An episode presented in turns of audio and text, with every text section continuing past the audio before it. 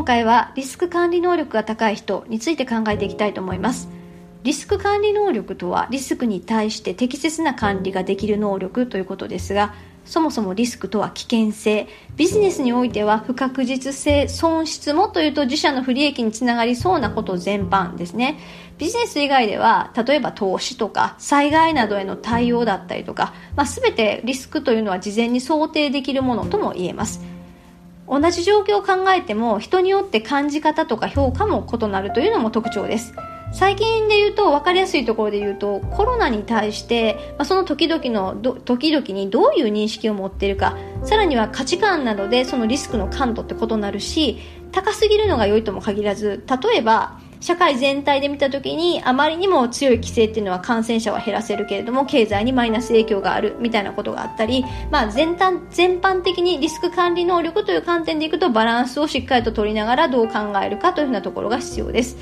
そもそも何をリスクと見るのかっていうところから始まるわけですけれどもリスク管理能力が高い人はリスクへの感度の高さと同時にバランスを取ることができていると言えます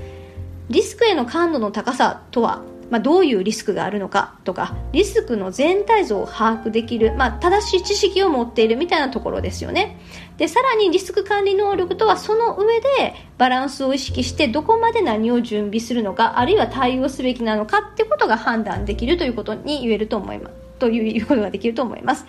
じゃあこうリスク感度につながる力ってどういうふうなところかですが、えー、まあ、リスク管理する前にそもそもリスクに対する感度を持っておく必要があってこれはやっぱ高いに越したことはないです。でそう考えると大体3つぐらいかなと思いますが1つ目は情報収集それからデータ解釈力ですね。データのパターンを把握して、えー、未来にを読んでいくみたいなところにつながっているわけですがそもそも正しい情報を知らないと、えー、リスクを察知できないというようなところが大前提だったりとかするので、えー、社会全般に関意識を向けてですねいろんな情報に、うん、とアンテナを張っておくそんなところが大前提として必要かなと思います。その上で、えー、先言いましたけれどもデータみたいなところをただ眺めるのではなくってパターンとして大体こうなったらこうなるよね未来の方から未来にどうつながるのかっていうような観点からのデータ解釈力ということが重要です。それから、えー、想像力ですね。このここで言ってる想像力っていうのは、まあ、半分妄想も入れてもいいわけですが、えーまあ、完全なありえない妄想してもこれは意味がないんですが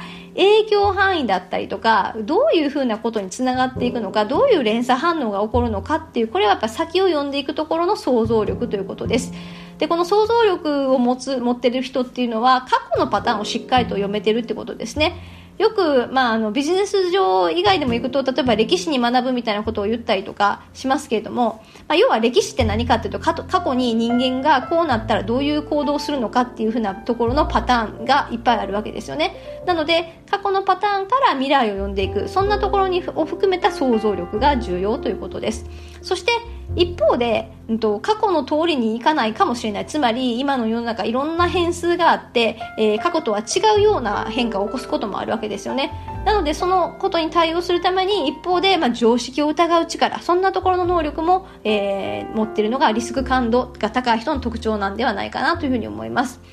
じゃあリスク管理能力っていうのはさらにどういうふうなことになるのかってことですが、まあ、先ほど挙げたようなリスク感度ということをしっかりとまあ意識して高くした上で今度は管理するっていう観点が入ってきますから、えー、そもそもリスク管理の目的をしっかりと抑えるってことですね。んとまあ、ビジネス上のシーンでいくと、まあ、日常でもそうなんですが最悪何を避けたいのかみたいなところのもその最悪の許容度みたいな観点から、えー、リスク管理として何を避けたいのかっていうところの目的を明確にするみたいなところですよね。